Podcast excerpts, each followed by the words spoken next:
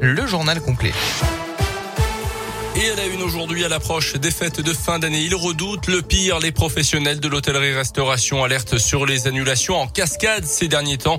En cause, d'après plusieurs organisations du secteur, les appels à la prudence du gouvernement liés évidemment au contexte sanitaire qui se dégrade.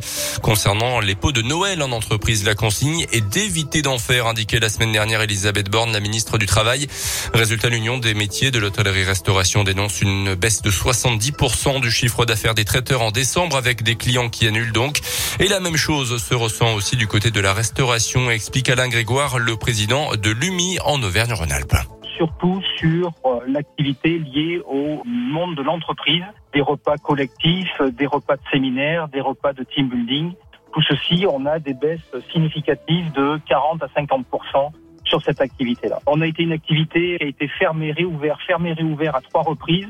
Je pense que ça suffit. Les mesures barrières sont respectées dans notre profession. On était revenu vers une activité quasiment normale.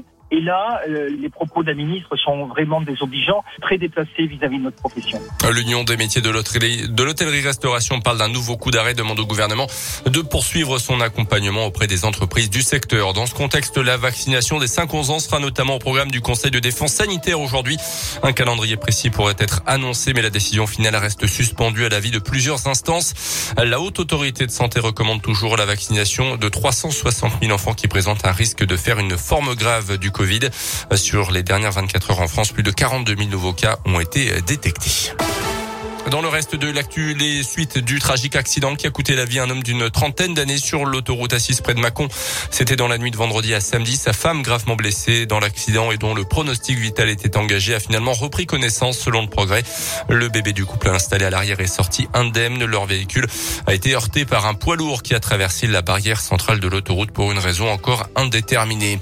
Dans la région, l'aéroport de Lyon, Saint-Exupéry a-t-il été victime d'un bug ou d'une attaque informatique? Hier, la quasi-totalité des vols était annoncé avec du retard. Inquiétude évidemment du côté des voyageurs qui ont rapidement été rassurés. Pas de perturbation du trafic aérien. Il s'agissait en fait de problèmes d'affichage des dysfonctionnements qui étaient en cours d'analyse hier. Deux pistes sont donc à l'étude. Le bug, mais aussi une attaque informatique.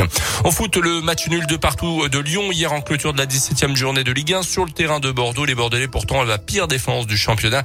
Lyon est 12e, se déplacera à Lille dimanche. Un peu plus tôt, Rennes a largement battu Saint-Etienne 5-0, ce qui a entraîné le limogeage, la mise à pied du coach des Verts, Claude Puel. On termine avec un petit mot de biathlon.